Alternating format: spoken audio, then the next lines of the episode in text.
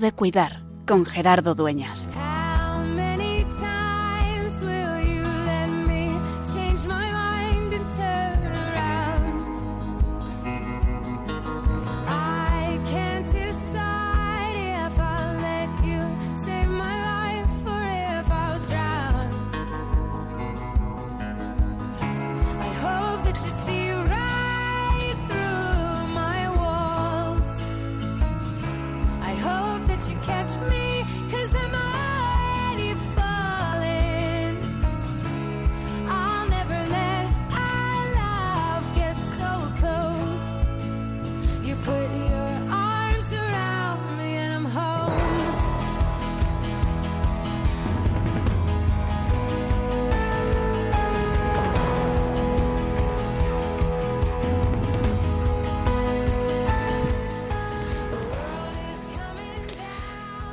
La vida vivida en cristiano es vocación. Dios que nos llama. Y nuestro cometido es hacer realidad esa llamada, ese plan de Dios para cada uno de nosotros.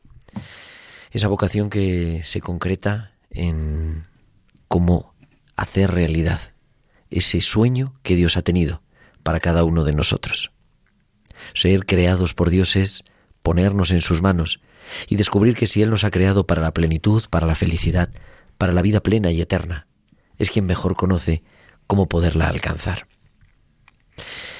Toda la, toda la vida cristiana es una vocación, hay vocaciones específicas de especial consagración. Hoy, en tiempo de cuidar, queremos mirar a la profesión sanitaria, aquellos que viven su vocación en el servicio y al cuidado de los enfermos. Tantos y tantos profesionales sanitarios que han escuchado de una u otra manera esa llamada de Dios. Algunos quizá no lo saben, quizá no le ponen el nombre de llamada de Dios, pero sin embargo sí dicen que es una profesión muy vocacional.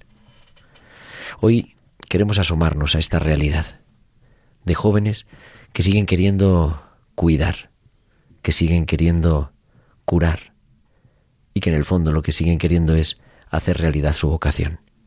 Y además, jóvenes que también quieren compatibilizar esa vocación al cuidado, al servicio de los enfermos, con su vocación cristiana, con su vocación al servicio del plan de Dios. Hoy, en tiempo de cuidar, queremos vivir la vida como vocación.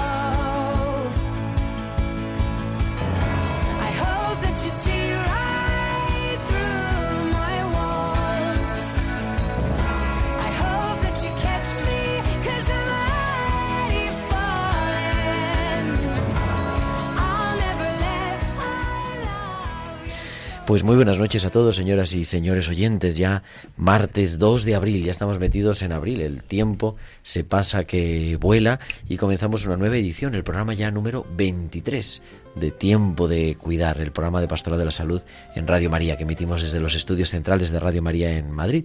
Y hoy tenemos el estudio especialmente lleno. Está enfrente de mí nuestro codirector, José Luis Méndez. Muy buenas noches, José Luis. Muy buenas noches, Gerardo. Y muchos invitados, pero está también nuestro equipo habitual. Eh, Isabel de Miguel, que la tengo aquí a mi izquierda. Muy buenas noches, Isabel. Buenas noches, Gerardo. Y enfrente mío y al frente de la redacción, en realidad es la única que trabaja en el fondo aquí, ¿no? De los que estamos en el estudio, los que están fuera del estudio, algo también. Natalia Montero, buenas noches. Buenas noches, Gerardo. Y al otro lado del cristal, Irene Kate Robinson, que es la que trabaja para que todo esto suene estupendamente bien, que hace que las llamadas entren a tiempo, que la música entre a tiempo y que le tenemos que agradecer siempre su presencia. Muy buenas noches, Irene. Muy buenas noches, Gerardo. Hoy en el programa de hoy, como decíamos en el editorial, nos vamos a encontrar con esos sanitarios eh, jóvenes que están estudiando, porque en estos días, hace, me parece que el 2 de febrero, fue el examen del MIR de los, para los que han acabado la licenciatura en medicina y tienen que elegir especialidad. Y ahora en estos días empieza a ser como la selección y también no solo del MIR, sino los EIR, los enfermeros internos residentes, los PIR y todo lo que acabe en IR, que no sé si hay más, que hay más cosas, hay FIR también, los farmacéuticos también. Y además son las oposiciones de los adjuntos que están consolidando las plazas y de los enfermeras que están consolidando sus plazas y los auxiliares, me parece que el 12 de mayo. Hay exámenes para todo. Yo estoy en el hospital y no me paran de decir, reza por nosotros, porque tal. Y digo, bueno, pues vamos a dedicarle un programa a toda esta realidad que tenemos. Pero queremos, eh, Natalia, no solo que nos escuchen, sino que también tener en contacto con nosotros. Sí, Gerardo, pueden comunicar con nosotros con sus comentarios en nuestro correo electrónico tiempo de cuidar arroba y en las redes sociales. En Facebook somos Radio María España y en Twitter arroba Radio María Spain. Y pueden publicar sus comentarios con el hashtag tiempo de cuidar. Pues todo eso hoy en este tiempo de cuidar especial a los que están ilusionados. Y nos acompaña también en el estudio, y lo presento ya, el doctor Javier Martín. Muy buenas noches, Javier. Buenas noches, Gerardo. Te voy a pedir que te acerques un pelín más al micrófono porque... Hecho. Y, ¿Qué es el MIR? ¿Qué es el MIR? Pues el inicio de una ilusión mm, largamente acariciada. Son seis años donde lo pasas mal, sufres. Es casi un año hasta que te puedes presentar al MIR, que es un tiempo de incertidumbre terrible.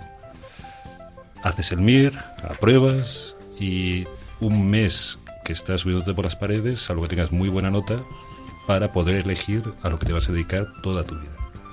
Porque el examen es como una especie de oposición, ¿no? Es una posición donde eliges por número de. por puntuación. Influye el expediente académico, pero sobre todo influye la nota de MIR. Entonces es una carrera de obstáculos para conseguir llegar a ser lo que tú quieras. Y hay montones de especialidades. Todas las que tú te imagines y más. Y más. Y entonces el problema es cuando tú quieres elegir únicamente una especialidad. Y entonces hay que ver... Y entonces ahí sí que tienes que jugártelo. Eres muy inteligente, eliges la última que se coge con el último número, con lo cual no tiene ningún problema. O como quieras coger, cardio, digestivo, algunas quirúrgicas, mm, te estresas mucho. Pues para no estresarnos, vamos lo primero, como solemos hacer, con nuestra farmacéutica de guardia, Inma Castillo.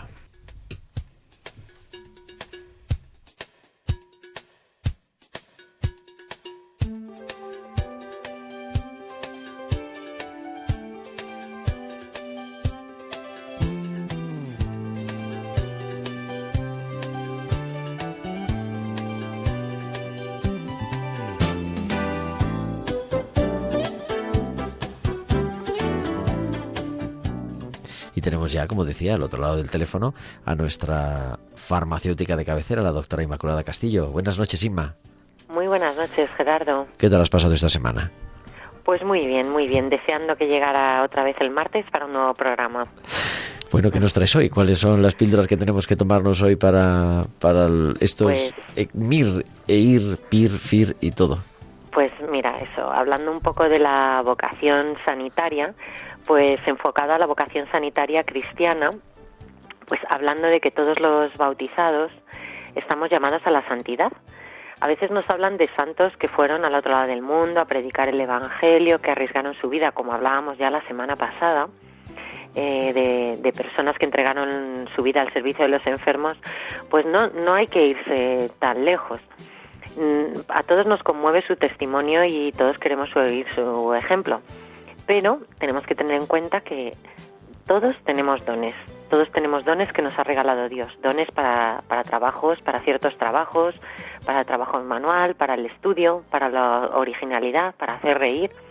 Con nuestros talentos naturales podemos hacer un gran servicio a la Iglesia y a nuestros hermanos a través del apostolado y de la vida parroquial, pero también en medio del mundo, de los que no creen, de los que no practican su fe, de nuestros compañeros, de vecinos, en, en nuestra vida rutinaria. Los estudiantes se preparan para ello y llega el momento en el que tienen que elegir una carrera. Necesitamos médicos comprometidos de verdad con el bienestar de los pacientes, empresarios que se preocupen de unos negocios más justos, de no explotar a los trabajadores, científicos que busquen la cura contra el cáncer y no la fama o el dinero. Sin embargo, no todo el mundo tiene la posibilidad de ganarse la vida con el trabajo de sus sueños y otros tantos han perdido la ilusión por el camino con el paso del tiempo. La rutina, las dificultades del trabajo y de la vida nublan las ideas de, de mucha gente joven, pero en cierto modo eh, son esos ideales a los que San Pablo invitaba en la carta a los, conoce- a los Todavía queda. colosenses. Todo cuanto hagáis, hacedlo de corazón, como para el Señor y no para los hombres, conscientes de que el Señor os hará la herencia, os dará la herencia en recompensa. Todo trabajo puede servir para hacer un bien a los demás, no solo los médicos o los empresarios. El Papa Francisco dice que esta es precisamente viviendo con amor y ofreciendo el propio testimonio cristiano en las ocupaciones de cada día que estamos llamados a ser santos, y cada uno en las condiciones y en el estado de vida en el que se encuentra. Pues muchísimas gracias, Inmaculada Castillo. Nos Muchas gracias. escuchamos la semana que viene, La próxima semana. el 9 de abril, como siempre, a las 8 en Tiempo de Cuidar. Buenas noches, Inma. Buena semana, gracias.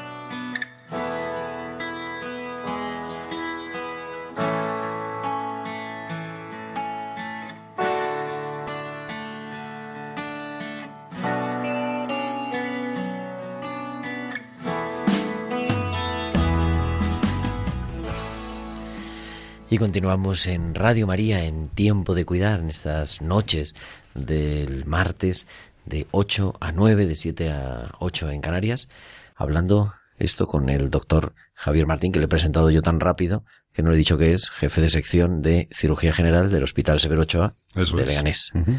Y que lleva ya muchos años también como tutor de MIR. Dejé de serlo hace dos años. Tuve 12 años de tutor, de residente de cirugía. ¿En qué consiste en el fondo? ¿De qué se trata? De aprender, porque se supone la teoría se estudió antes, ¿no? No, no tiene nada que ver. No tiene nada que ver con la carrera. La residencia es un, es un mundo nuevo. Es donde vas a forjarte como especialista. La carrera te sirve para, bueno, poner los pilares, pero solamente los pilares. Tienes que hacer todos los muros, interiores, tejado. Tienes que estudiar mucho, probablemente más que durante la carrera. Tienes que hacer algo que en la carrera, por lo menos en mi época, no te preparaban, que es el contacto con el enfermo el enfermo, que ahora ya no se llama enfermo, se llama usuario. El usuario cliente es una persona que tiene sus necesidades, que tiene sus vivencias, que tiene sus expectativas y que no solamente reside en curar, tienes que intentar suplir todas esas necesidades o exigencias que, que tienen. Y eso no vienen preparados. Tienen que cambiar la mentalidad. De estudiante estás arropado, estás acompañado. Cuando eres residente estás muchas veces más solo que la una. Y de noche más todavía. Vamos a ver, a ver qué nos dicen. Tenemos a Ana María Febrer. Buenas noches, Ana, Hola, buenas noches. que es residente de segundo año de medicina interna en el Hospital de Tarragona, ¿no? Sí, en el Juan 23. En el Juan 23 de Tarragona. Y también Miriam Mayor, que... Buenas noches, Miriam. Hola, buenas noches. Que no te oímos un poco así, pero bueno. Y que Miriam está en este interim que no sabemos qué es lo que va a ser, ¿no? Eh, sí, acabo de hacer el mail y ya estoy buscando hospital, especialidad y estas cosas. ¿Y qué quieres estudiar? Pues precisamente medicina interna. Ah, medicina interna también. Bueno, esto no, no estaba preparado porque eran eh, situaciones distintas. Nos decía el doctor Martín que, que uno se queda solo, más solo que la una y sobre todo por la noche, Ana. Em, sí, es así. Por la tarde aún, bueno, tienes al adjunto, pero ya llega una hora en el que el adjunto se va a dormir y te dejan el busca No, y va- bueno, un poco te, tienes va- que apañar. Se va a estudiar, Se va a estudiar. no se va a dormir. Los adjuntos no duermen, Reposa. No, no. reposan. Rectifico, rectifico. Entonces, bueno, es el momento también en el que más aprendes, ¿no? Porque estás o tú o tú y el enfermo con una necesidad, ¿no? Entonces, en ese momento lo pasas un poco mal, pero bueno, te espabilas también por otro lado. Bueno, Y Miriam, ¿tú ahora cómo estás? ¿Cuál es tu situación en este limbo? Ah, pues supongo que absolutamente nada que ver, porque yo ahora mismo, pues después de los ocho meses encerrada estudiando, ahora mismo estoy de vacaciones, bueno, yendo a las puertas abiertas de otros hospitales, pero, pero no, no, no estoy tan agobiada. ¿Y tienes claro que quieres estudiar medicina interna? Eh, sí, ahora, ahora mi, mi duda es, es el hospital. Pero bueno. O sea, tam- también tengo otros compañeros que no tienen clara la especialidad y que están mucho más previos que yo. Pero sí. Ajá. Tenemos al- algo, se nos, se nos pone como un viento, o estáis en el, en el Paseo marítimo. paseo marítimo de, de Tarragona con un viento que se muere, o entra un viento por alguna cosa del, del teléfono. No sabemos, a lo mejor nos tenemos que separar un poco el teléfono de, puede ser. Eh, José Luis, le quería, le quería preguntar, ¿no? Porque tú no has vivido el MIR. Sí, sí, yo y además, pero sin tantas pretensiones. Yo eh, quería ser médico de familia, que hay como más cancha. Bueno, yo ahora no sé cómo estará de codiciado el asunto, pero eh, es verdad que, en fin, que son es, es una experiencia nueva cuando de verdad aprendes. Es cuando, o sea, cuando te metes en harina, ¿no? Aunque siendo estudiante nosotros en Autónoma los últimos tres años hacíamos muchas prácticas y, y yo he hecho guardias de, de, de alumno de quinto y de sexto en cirugía general que me encantaba porque he- he- incluso he hecho de primer ayudante para una operación de apendicitis. Que es lo mejor, la cirugía es la mejor, mucho más que la medicina interna. ¿Dónde va a parar? Cada uno tira para lo suyo. Pero Hombre. vamos, es verdad, o sea, que donde, donde de verdad aprendes es cuando te enfrentas con una situación que te desborda, haces lo que puedes, te vas a la biblioteca, porque luego va a venir el, el divino adjunto a preguntarte, ¿no? Oye, en la historia clínica, aquí, ¿por qué le has pedido esto, no? No. Por- ¿O por qué no has pedido esto? ¿Por qué no has hecho esta exploración? Era mucho peor cuando te preguntaba que qué valor de hematocrito tenía el paciente que estaba séptico en la puerta. Y dice, yo qué sé, ¿qué coño me cuentas? Yo le quería preguntar a Miriam, porque claro, Miriam está eh, sin estrenar, entonces hay que ir al, hay que ir al árbol. Vale. ¿Por qué, o sea, por qué tienes claro que medicina interna? Porque dices, bueno, los demás, pues, la- las circunstancias, ¿no? Eh, o, o la decisión o la vocación. Pero ¿por qué medicina interna y no, yo qué sé, dermatología? Mm, Porque la verdad es que durante la carrera veía que me gustaba todo, que hacía cardio y me gustaba, hacía neuro y me gustaba, hacía derma también, o sea, no para como para dedicarme, pero y realmente cuando hice el rotatorio en sexto, que cogí, bueno, pues había opción de médicas o quirúrgicas, cogí médicas, me veía más, es que me gustó muchísimo. Y de- pero ahí era diferente, ahí yo como estudiante acompañaba al R1 y íbamos pues un poco a su lado y un poco decidíamos y todo, no, no, no estaba como tan presionada co- como estudiante porque no era mi responsabilidad, pero no sé, pero veía que, que sí, que me gustaba, que, que era eso que quería hacer. Y luego, dos años después, Ana, ¿merece la pena? ¿O tú te vas a cambiar de especialidad cuanto que acabe? No, no, no, no, interna es lo mejor. No, bueno, que esto no es una lucha, en realidad. ¿Cómo que no? No, Esto es yo una creo guerra. que cada uno, cada uno tiene que encontrar lo que le gusta y después cuando te dedicas y estás con los pacientes y lo disfrutas y ya te gusta muchísimo lo que estás haciendo. Yo tenía muy claro que no tenía mano para la cirugía porque me, me mareaba en quirófano, entonces eh, lo mío no era el quirófano y en la interna pues veo un poco de todo, veo el paciente así en global y bueno, no sé, la verdad es que lo disfruto mucho cada día más y estoy muy contenta. Bueno, ¿y por qué es cirugía general? Javier. ¿Qué? Cirugía. Yo quería ser cirujano desde niño. O sea, yo, yo estudié medicina para ser cirujano, lo tenía clarísimo. Y de hecho me presenté dos veces al MIR, porque la primera saqué no sé qué. Y yo quería ser cirujano. ¿Por qué? No tengo idea. No lo sé. Pero soy feliz haciendo lo que hago. Me encanta. Y no me cambiaría por ninguna médica. Pero vamos, bajo ningún concepto. O por un radiólogo, ¿no? Un buen radiólogo. Buah, ¿y un patólogo? No. ¿Qué me dice de un patólogo? Qué vida se pegan. Buah, qué rollo. No hay estrés ninguno. Qué rollo. Y te llaman de madrugada. Bueno, a los radiólogos a veces. Pero A veces no, a menudo. Y vosotras, Miriam y Ana, que también, además, compatibilizáis, ¿no? Esta vocación médica y estos nervios y esta preparación con, bueno, pues con vuestra vocación, con vuestro compromiso como jóvenes cristianas. ¿Cómo, cómo veis esto? ¿Cómo lo, cómo se combat- compata- compatibiliza? ¿Cómo se puede hacer realidad? Miriam? Ah, bueno, es que a mí no me parece conflicto. No, ahí. Eh, no, no, o sea, quiero decir que no creo que haya ningún conflicto entre, al menos, o sea, aún no empezado a trabajar, pero en plan, entre esta profesión y ser cristiana. De hecho, me parece que... de hecho, No, no digo que haya un conflicto, al contrario, pero es como se vive conjuntamente.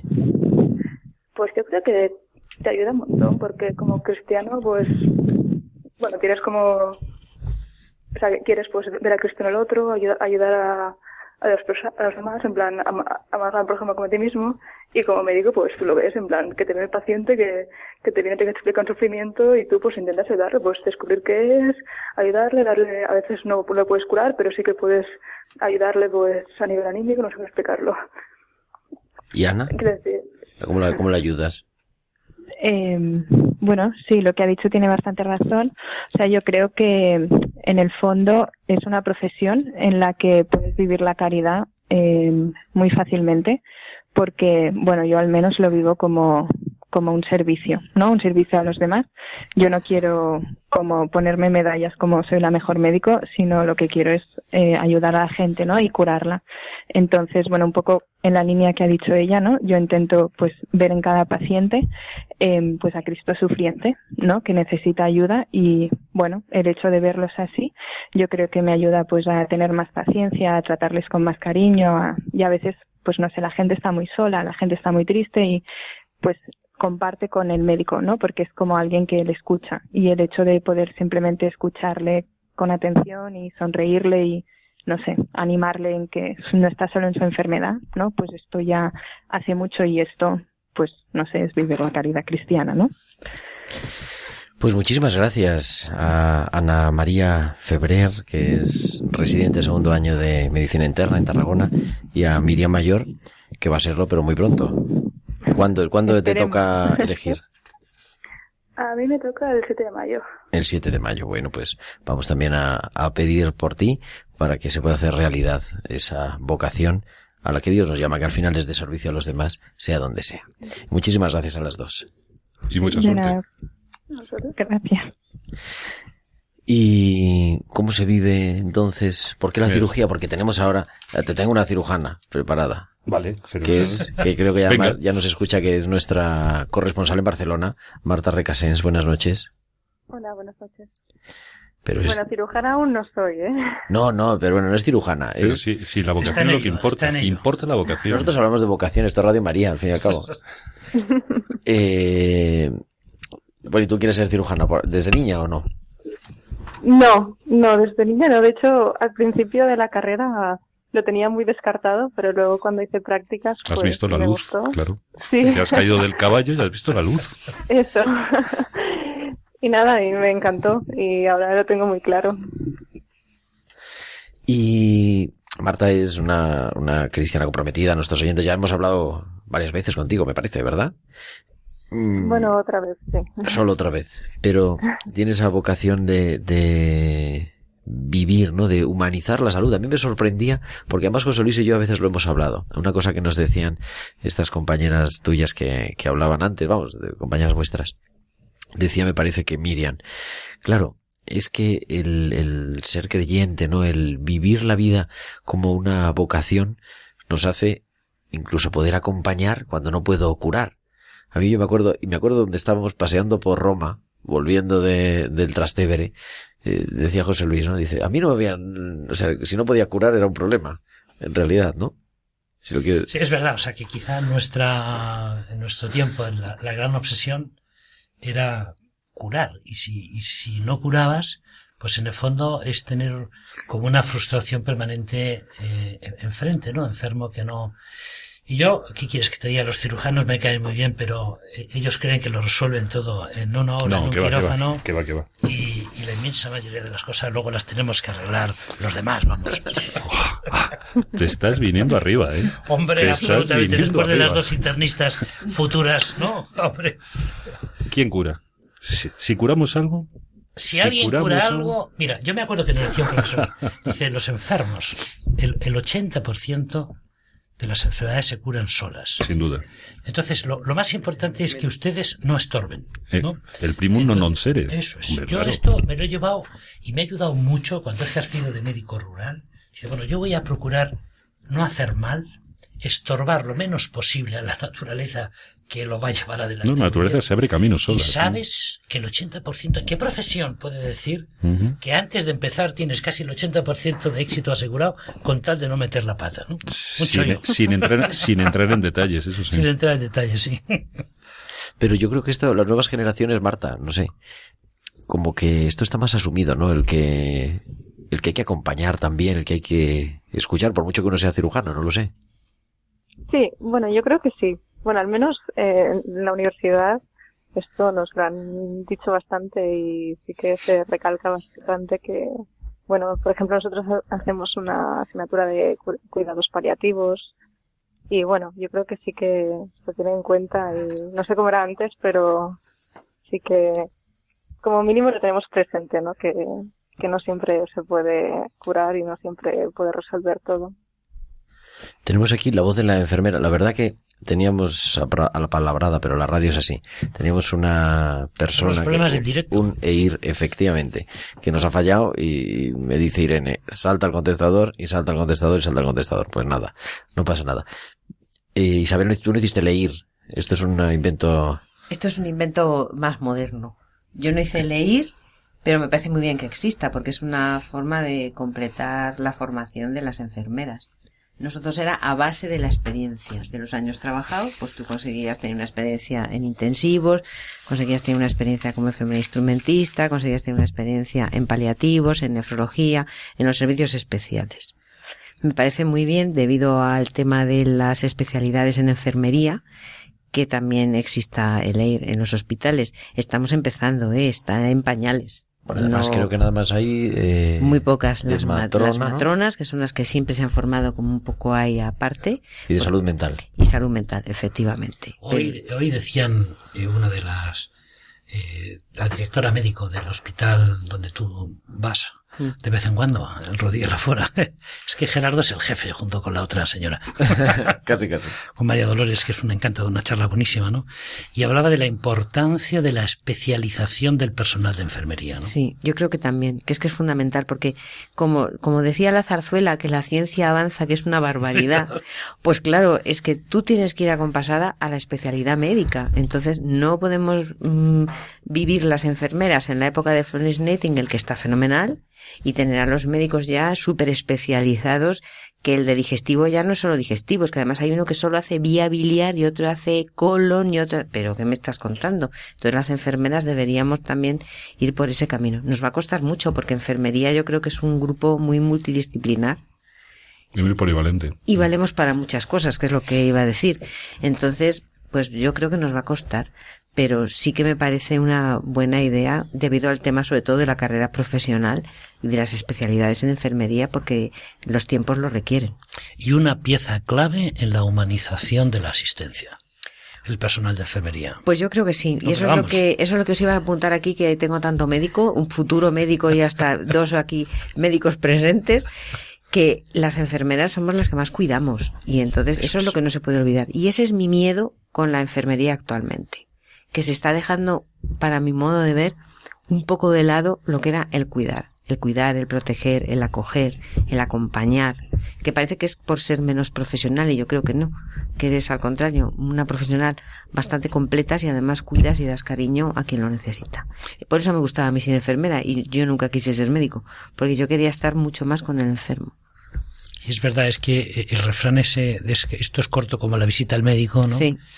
Pues, hombre, yo es- eh, tengo, es- espero que hoy no sea así, pero yo cuando estaba en el polo y se te juntan los avisos domiciliarios después de cuatro horas de consultas seguidas, pues, hombre, no digo que la visita de- del médico, pero sí le metes ritmo, ¿no? Hmm. En cambio, la las el personal de enfermería es el que mayor capacidad de escucha tiene y esto es muy importante, ¿no? Pues sí, además detectas muchas cosas que eres complemento del médico.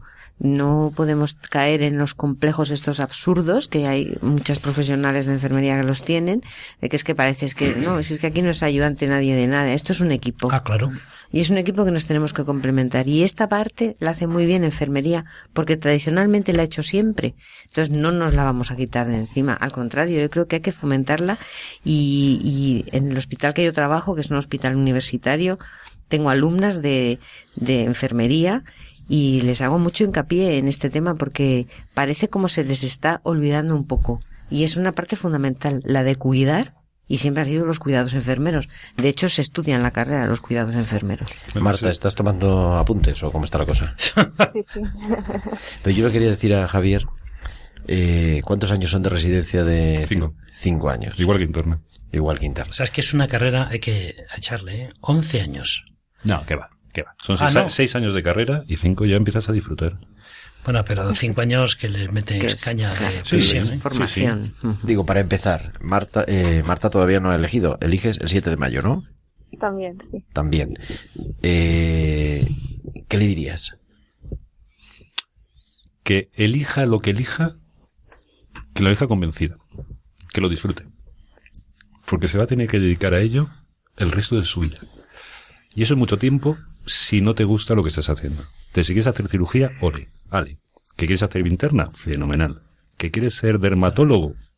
Allá tú. Pero elige. elige bien. Yo creí que te habías convertido en este ratito, pero No, no, pucha, no, no, lo de no. los dermatólogos no, lo has dejado. No. Y, No, disfrútalo, Y una vez disfrútalo. que empiece, porque parece que está, con- estás convencida, ¿no, Marta, o no? Sí, sí, sí. Pues, sí, Pues mira, cuando que me empiece- coja algo en el último momento, no creo, pero sí, sí. No te creas, el MIR da sorpresas, ¿eh? La- el momento de elección. Hay gente que Ya, sale ya, diciendo, yo no sé por qué he elegido esto. Sale por de verdad, por ¿eh? eso. Yo quería ser dermatólogo, volvemos a dermatología, y he cogido nefrología. Mm. Nada, coge lo que tú quieras y disfrútalo, que es una época preciosa. Lo único que se te recomiendo es que estudies. Porque la residencia se puede hacer de oído. Es decir, me han dicho, mm, aquí se hace esto porque siempre se ha hecho. No. Los residentes tenéis que ser los motores de los servicios. Tenéis que ser la sangre nueva que llega a un servicio y que es la que, tiene que renovar, impulsar. El olvidar el aquí se hace esto porque siempre se ha hecho así. O aquí no hacemos esto porque nunca se ha hecho así. No. Eh, estamos ya en una era de tecnificación donde sí puedes justificar de forma razonada y justificada y científica el por qué hay que hacer o no hay que hacer determinada cosa. Entonces, estudia, aprovecha esos cinco años porque se pasan enseguida. ¿Y tú qué nos pides a nosotros, a la sociedad, Marta? ¿Y a la A la iglesia? sociedad y a la iglesia. Bueno, no sé, o sea, ¿en qué, a los, para los médicos o...? Bueno, no lo sé, a la pastoral de la salud, en el fondo. A mí me dicen, yo estoy harto de decir, pide porque ahora salga esto. Nada más, no piden oración, por lo menos. Bueno, algo es algo. Pero quizá un pelín más de, de cuidado, de acompañamiento, no lo sé. Lo hemos hablado a veces, ¿no? Sí, bueno, mm, hombre, no lo sé, o sea, claro, la oración siempre se agradece, ¿no? Porque que es verdad que, bueno, con el MIR y luego lo que me espera, seguramente habrá momentos duros y, y bueno, siempre esto, por supuesto. Y nada, o sea, supongo que a nivel más mm, pastoral, pues estaría bien, ¿no? También, no sé si existe, pero un acompañamiento a los médicos, um, estaría bien, yo creo. Y a los enfermeros y a los auxiliares. Bueno, sí, a- sí, a todo el y a mundo. todos los profesionales, porque es que si no, es Sí, que le sí, está dando, sí, a que me está mundo. cogiendo el brazo Isabel y me está, me está sacando un Perdón, perdón. no, no, obviamente a todo el mundo, sí, sí. Yo creo que además, mira, los, los enfermeros que llevan ya unos años de experiencia, me acuerdo en una UCI que trabajé yo muchísimos años, que el jefe de la UBI siempre decía a los residentes de primer año que llegaban, tú este año dedícate exclusivamente a fijarte lo que hacen las enfermeras. Y ya a partir de R2 ya empezamos a hablar. Y eso es una pena porque se, veo que se va perdiendo, porque yo ahora no trabajo en intensivos, pero visito UBIs o voy a UCIs a recoger enfermos y no, no, no tiene nada que ver aquello ya. Los residentes no, como que no se fían de las enfermeras. Pues a, a mí aquello me hacía muchísima gracia porque claro, tenías, la experiencia era un grado y la enfermera que estaba ahí a pie de cama eh, todos los 24 horas era la que le daba al intensivista muchísimos datos del paciente y los residentes estaban codo a codo con las enfermeras. Entonces sí que me gusta a mí trabajar mucho con los residentes, porque además te los residentes nos enseñan mucho a nosotras y yo creo que nosotras también les ayudamos un poquito en su formación, un poquito solo. Bueno, yo lo que sí, mucho. y, bueno, esto es lo que he oído yo, ¿eh? Siempre escucha a las enfermeras, pues van a ayudar un montón, o sea que, que esto nos lo han dicho varias veces y profes y gente que ha empezado ya la residencia y os lo agradecen un montón, la verdad. Bueno, pues Javier. Solamente un reco- un- una recomendación. Es que preparando el programa, va, preparando, sobre la marcha, qué curioso, pero la vida del residente es que pasas por todos los pecados capitales. Todos. Es curiosísimo. La gula está clarísima. O sea, cuando la gente que está de guardia está estresadísima. Come como no ha comido nunca. Y desayuna al día siguiente más todavía. Seguimos por orden. Avaricia. No hay cosa peor que tu coR opere más que tú o haga antes la apendicitis que tú. Eso sienta cuerno. Voy por orden, pues si no se me olvidan. La ira. Bueno, la ira la tiene sobre todo el radiólogo cuando le llamas a las 3 de la mañana para hacer un escáner cuando tú eres R1. O sea, eso es ira. Pero ira brutal. La pereza, lo que te da cuando te llaman a las 4 de la mañana para a bajar a la urgencia a ver una ampolla de una chica que viene de boda con zapato nuevo y ha salido una ampolla en el talón, que es verdad. Esto es real, ¿eh? ¿Cuál más le queda? La soberbia, buah, ese es el síndrome del R5. El R5 cirugía, ya se lo sabe todo, es el mejor. Todo el mundo lo hace muchísimo peor que él.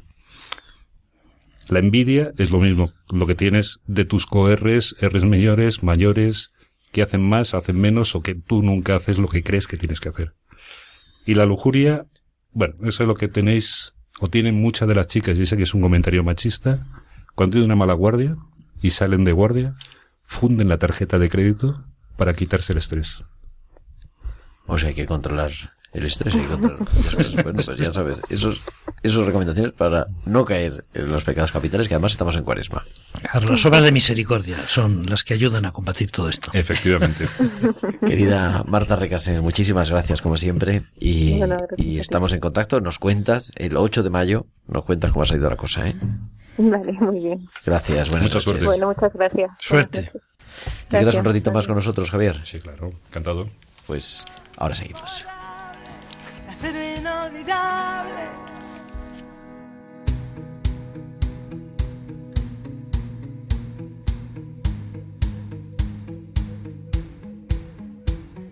De sueños despiertos, de gotas de viento. Si tú y yo no somos tú y yo, no somos nada de nadie. Las huellas del aire.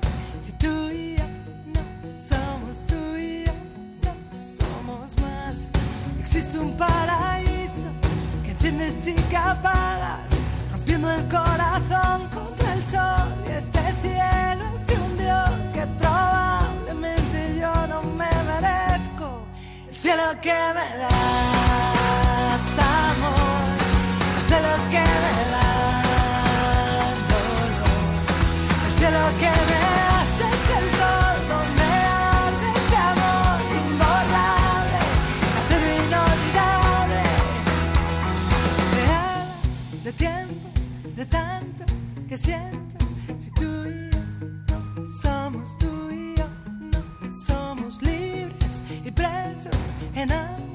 de besos. Si tú y yo somos tú y yo, no paraíso.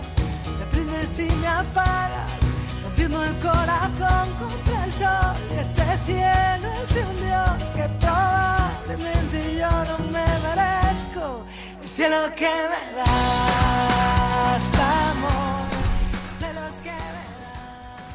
Continuamos en Tiempo de Cuidar en Radio María. ¿Qué nos has puesto? ¿Qué música es esta, Natalia? Sí, pues esta canción que acabamos de escuchar eh, se titula El cielo que me das, de, de Rosana. Y, bueno, he elegido esta canción porque, no sé, siempre eh, me ha transmitido pues mucha, mucha paz y pues quería hoy que la escuchásemos. Y vamos a entrar en... Sí, hoy eh, vamos a hablar de las jornadas de pastoral de la salud mental que Que anunciamos la semana pasada. Sí, y anunciamos en el anterior programa. Así que comenzamos.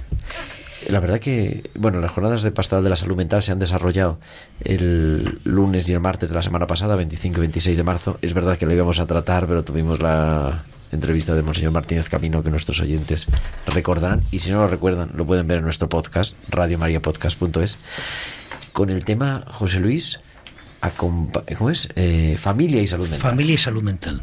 Natalia. Sí, eh, Familia y Salud Mental es el lema de este año para las jornadas de pastoral en salud mental y bueno, se desarrollaron los días 25 y 26 de marzo en la Casa de las Esclavas de Cristo Rey. Tenemos, nos han mandado eh, pues un corte, dos cortecitos de dos de las ponencias y el primero de ellos es un corte interesante de la doctora eh, María Dolores Rubio, que es la directora médico del Hospital Rodríguez de Fora y que hablaba de la importancia de humanizar la salud.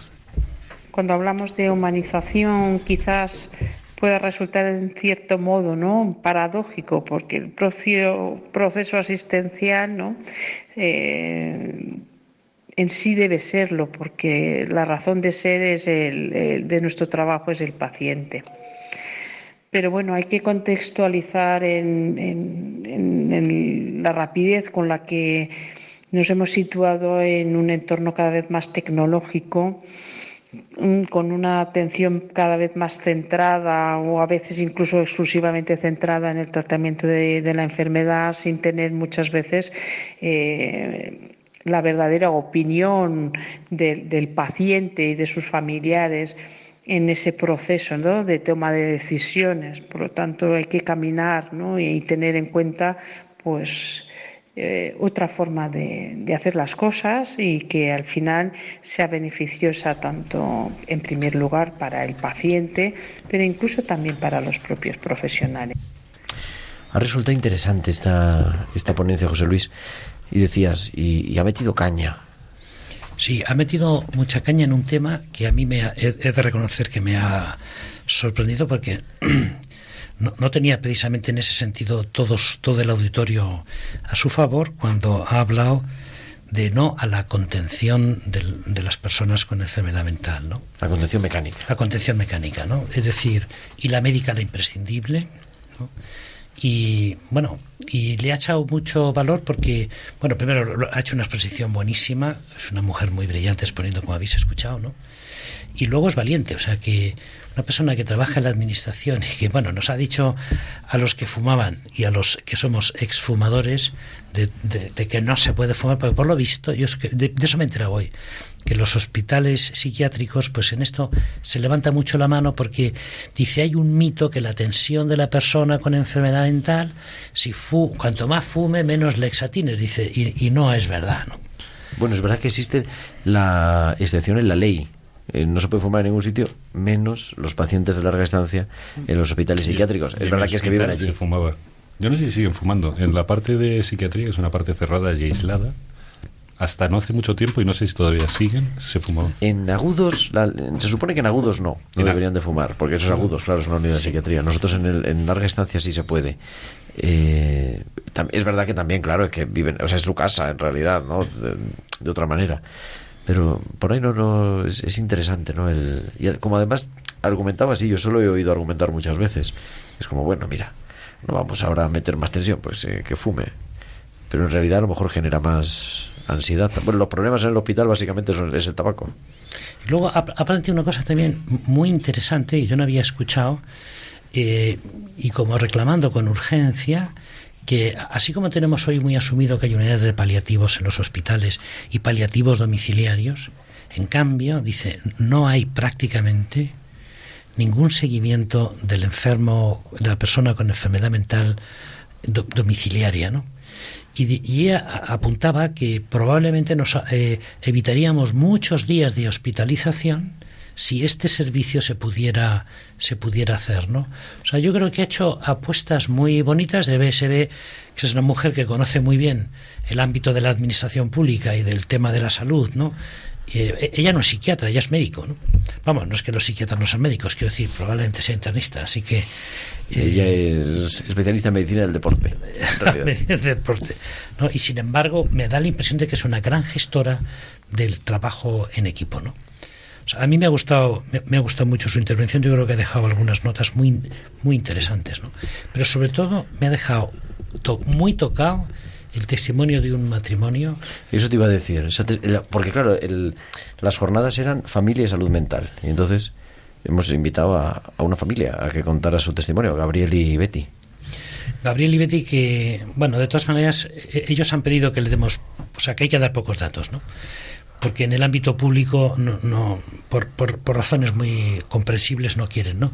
Pero bueno, se trata de, de un matrimonio que tiene un hijo con, muchos años de enfermedad mental y ella, ellos, lo que venían a, decir casi como, como un grito es eh, el primero el gran desconcierto cuando te encuentras con el diagnóstico de que un hijo tuyo tiene una enfermedad psiquiátrica grave, ¿no?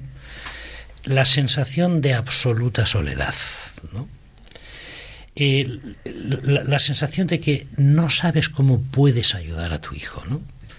Que le quieres, se te parte el corazón, luego tomando algún café, él me ha contado, me ha hecho algunas confidencias. Yo, la verdad es que he salido muy tocado de escucharle. ¿eh?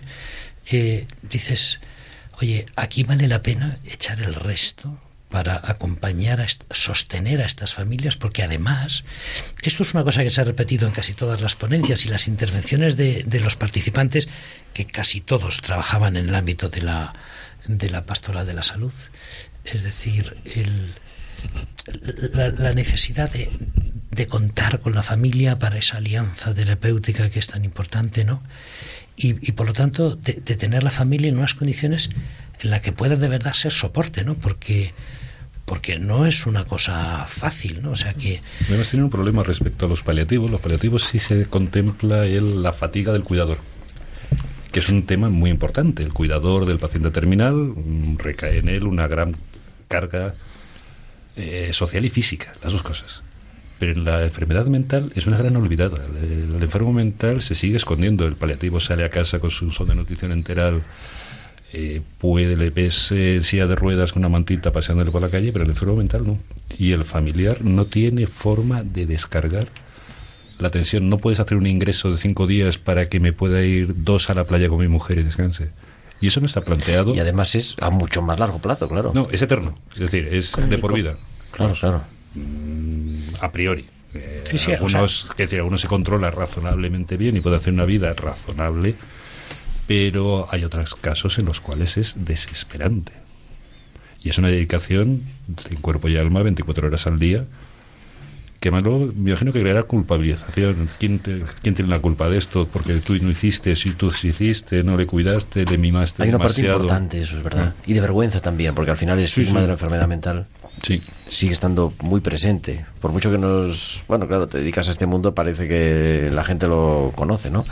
Pero realmente sigue dando En miedo. absoluto. Mucho Pero, por miedo. ejemplo, hoy eh, ella, María Dolores, ha dicho, dice, en la cafetería hay una barra, tú ahora has estado, porque es de tu hospital, hay una barra que separa los profesionales de los enfermos, de tal manera que no se mezclan, no se tocan, ¿no?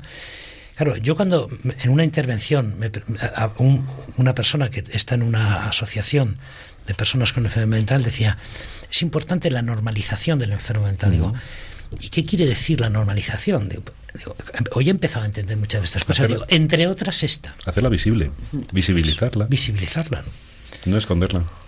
Pero es complicado, ¿eh? Porque Sí, sí, yo no digo que sea t- o sea, fácil. ¿eh? a mí me parece perfecto lo que estáis diciendo, pero en la práctica diaria Es muy complicado, ¿eh? Hombre, y no es lo mismo una situación, esto lo remarcaba todo el mundo, ¿eh? No es lo mismo una situación de un ingreso agudo, Claro. ¿no? Que, que una persona con, con, un- con larga estancia, ¿no? Pero como eh, cada vez más ella nos hablaba de una experiencia, sobre todo en el, en el ámbito de los países nórdicos, de comunidades terapéuticas en las que estaba mucho más implicada toda la familia. No era una cuestión solo del psiquiatra, y estaba la enfermera, el terapeuta, el psicólogo, ¿no? Es decir, porque hay todo un trabajo que hacer, incluso los fisioterapeutas, porque muchas de, a veces todas estas situaciones vienen acompañadas de situaciones de mucho espasmo que ayudan a que el- la sensación de malestar todavía sea mayor ¿no? por parte del enfermo. Pero dices, bueno, es verdad, o sea, yo, yo te, he salido con la impresión de que este es un campo grande. Yo creo que un día, Gerardo, teníamos que dedicarle el programa, el programa, perdón, íntegro a este asunto. Y desde luego ha salido con el, se lo he dicho a ellos, ¿eh? el propósito claro de que el día de octubre, que es el día de la enfermedad mental, el año que viene, desde nuestro trabajo en la conferencia, vamos a intentar echar el resto, ¿no? Y además, y, y la, la conferencia de clausura fue el, el martes pasado, ¿no? Alberto Cano, un jesuita que hemos tenido aquí alguna vez, y que nos hablaba de la importancia de la espiritualidad. Tenemos un pequeño corte, Irene, ¿verdad? Lo podemos escuchar. Contemplar consiste en mirar a lo profundo sin quedarnos en lo superficial. Consiste en mirar con ojos permeables que nos impacten, mirar con ojos amables y mirar con los ojos del espíritu. Palpar implica el deseo de comprometerse con lo débil y tocar con manos cálidas, con manos tendidas o con manos con tacto. Consolar supone hacer crecer la fe, pero también la confianza y el amor en la persona que sufre. Consolar es tener entrañas de misericordia y compasión y entender que nos acercamos siempre a algo sagrado cuando nos relacionamos con el otro. Cuidar implica ofrecer una ayuda que sane, que sea eficaz, evidentemente, pero también capaz de rescatar la dignidad y reconciliar lo que está roto, deshilachado o desavenido. Y por fin, dejarse cuidar implica aceptar que no lo podemos todo, que no lo sabemos todo y que necesitamos también del descanso y del cuidado de otros para poder cuidar con honestidad y con hondura. Y hacer esto de forma sincera y sin culpas innecesarias.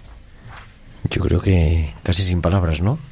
Bueno, a mí, a mí me, la intervención, me han gustado todas mucho, ¿eh? pero eh, porque me encantó la primera ponencia de Marta López, ¿no? psicólogo clínico, ¿no? Eh, de su perspectiva del tratamiento ¿no? en psicología so- psicosocial y grupal, ¿no? pero la ponencia de, de Alberto me ha parecido muy interesante y a todos, todos los que había ahí, que eran el 90% cuidadores de personas con, en- con enfermedad mental, asentían como diciendo cuánto necesitamos que nos cuiden, pero tenemos que concienciarnos y dejarnos cuidar y hacer. Yo les he propuesto, digo, igual que se hablan de, grupos de ayuda en familias, digo, pues los profesionales tendríais que reuniros, ¿no? Yo les conté el caso de la fisioterapeuta que me ha ayudado a recuperar mi hombro izquierdo, que se pega unas palizas impresionantes con sus manos. Yo le decía algún día, digo, y, oye, ¿y a ti quién te cuida? Porque esas manos, y es, va- vas a acabar. Dice, yo es que periódicamente mi compañera me ayuda y, y yo le hago también a ella la, la- la- est- esta labor. ¿no? Entonces, que es muy importante que entre los propios eh, profesionales que se encargan de, de- cuidar y de ayudar a estas personas, eh, al mismo tiempo hagan equipos para poderse cuidar, ¿no? porque hay mucha carga emocional encima. ¿no? Sí, claro, y además ese yo creo que es una de las tareas, ¿no? Cuidar al cuidador, que siempre decimos, ¿no? Pero el cuidador no es solamente la familia, también. Pero también es el profesional, que también es humano, a veces no lo sabe todo, eh, a veces eh, le toca la historia, ¿no? Porque es un contacto cotidiano con el Esto que lo diga un señor que está terminando, está a punto de terminar la residencia en psiquiatría, que jesuita, eh, que va a empezar ahora la teología, un tipo que habla con una soltura que da gusto, ya la habréis escuchado, ¿no? Bueno, pues es decir, o sea, que no, no, no habla, no habla por hablar y, y, sin embargo yo creo que a, a- a todos nos ha, nos ha enganchado con, con esta dimensión, ¿no? Y, y él ha existido mucho en el tema de la, del modo en el que se mira al, se mira al enfermo, ¿no? Nuestro modo de mirar. Y él me ponía un ejemplo, dice, fíjate, a veces cuando tú empiezas a meter la historia clínica y hay determinados síntomas, y tú pones trastorno bipolar, pling, y te aparece una, una alerta en el ordenador, ¿no? Dices, claro, eso ya condiciona el modo en el que miras a la persona que tienes enfrente, ¿no? Entonces, yo creo que la, o sea, est- hace falta un cambio de mentalidad que no será sencillo, pero yo he salido muy ilusionado porque creo que hay un camino que ya se está recorriendo y que tiene muy buena pinta, ¿no? A mí no hace falta que me convenzas. Yo estaba convencido de antes. Claro, claro, Fíjate. ya sé que tú te dedicas a Pues esto. fíjate pero- que discrepo. Sí. ¿Por? Últimamente la, la, la medicina va por tecnificarla mucho. Lo ha dicho fenomenal. Yo estoy haciendo la historia clínica en el ordenador, es decir, no le estoy mirando ni la cara, me salta una alerta que ha escrito alguien en algún momento, con lo cual tú ya estás etiquetado de. Pero estamos cayendo en eso. Estamos cayendo en la historia electrónica, el enfiarte más de un informe médico o un informe clínico que ha escrito alguien en algún momento, que a lo mejor es un corte y pega y que te puedes equivocar con el corte y pega que, que, eh, no te creas que tenemos muchos medios para cambiar la mentalidad. La mentalidad va encaminada a todo lo contrario a lo que debería ser. O sea, yo estoy convencido de Y que lo ese es, que sí me parece es que este chaval, que, va, chaval, el que ha hablado, sí, es un chaval de treinta y tantos años, para nosotros un chaval. pues eso, Eh, habla fenomenal y sabe de lo que habla, por Pues eso mucho. convence, por eso ha convencido. el soporte informático ayuda mucho, pero tú no te puedes pasar. O sea, yo, yo he pasado consulta y he dedicado 17 minutos, 20 minutos a escuchar a un paciente. Ahora vas a la consultorio, te miran y están con el ordenador. pam, pam, pam, pam, pam, pam, pam. Y entonces, bueno, sí.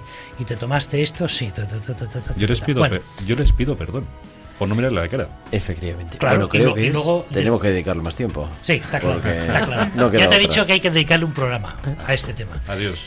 Eh, casi, casi. Muchísimas gracias, el doctor Javier Martín. Un placer. Te esperamos Cuando cuando, tú- quieras. cuando quieras. Y a vosotras, Natalia Montero, muchísimas gracias. Suerte con tu TFG. Gracias a ti. La semana que viene nos cuentas cómo va, ¿eh? Todo, lo cuento todo. Irá de éxito en éxito. Isabel de Miguel, muchas gracias. Buenas noches. A ti, Gerardo, buenas noches. Y también a Irene Key Robinson al otro lado del cristal. José Luis, la semana que viene, 9 Dios de abril mediante. ya. Nos escuchamos a las 9 de la noche, las, a las 8 de la noche, las 7 en Canarias, en tiempo de cuidar. Hasta entonces, que descansen, sean felices. Un saludo de su amigo el diácono Gerardo Dueñas.